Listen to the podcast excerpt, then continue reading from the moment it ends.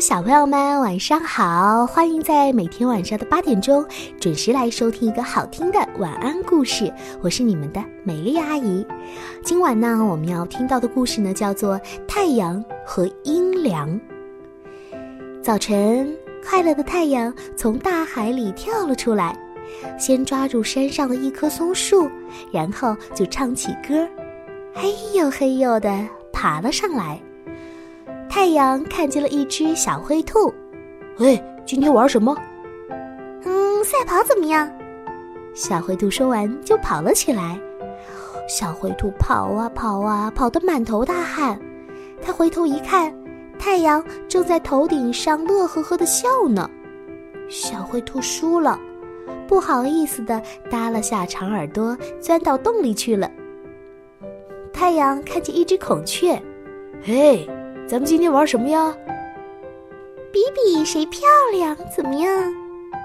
说完，孔雀就唰的一下打开了尾巴，就像一把美丽的扇子。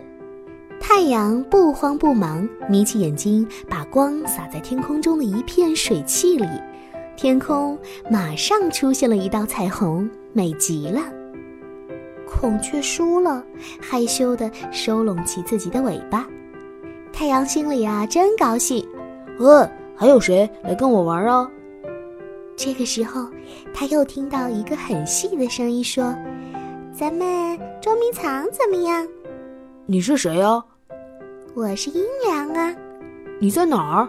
哼，我就在这棵大树的西边。太阳飞快地越过了大树，它来到西边，可还是没有捉住阴凉。你在哪儿啊？我又跑到大树的东边来了。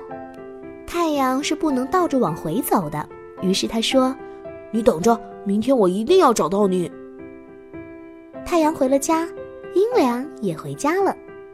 第二天早晨，太阳刚上山就喊了起来：“阴凉，你起来了吗？”“嗯，你起来的时候我也起来了，就在大树的西边。”“你不能骗我哟。”小灰兔和花孔雀在一旁大声说：“真的，真的，我们都看见它了，它真的在大树的西边。”太阳起飞了，它越飞越高，一会儿它就飞到大树的顶上，可是它还没有捉住阴凉，只有花孔雀在那打瞌睡。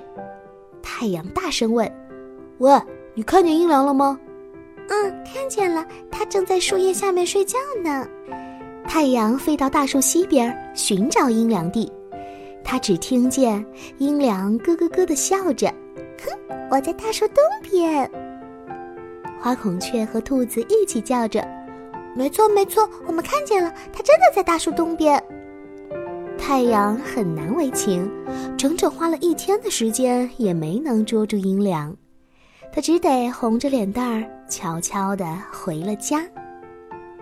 关于太阳和阴凉他们捉迷藏的事儿，小朋友们知道正确答案吗？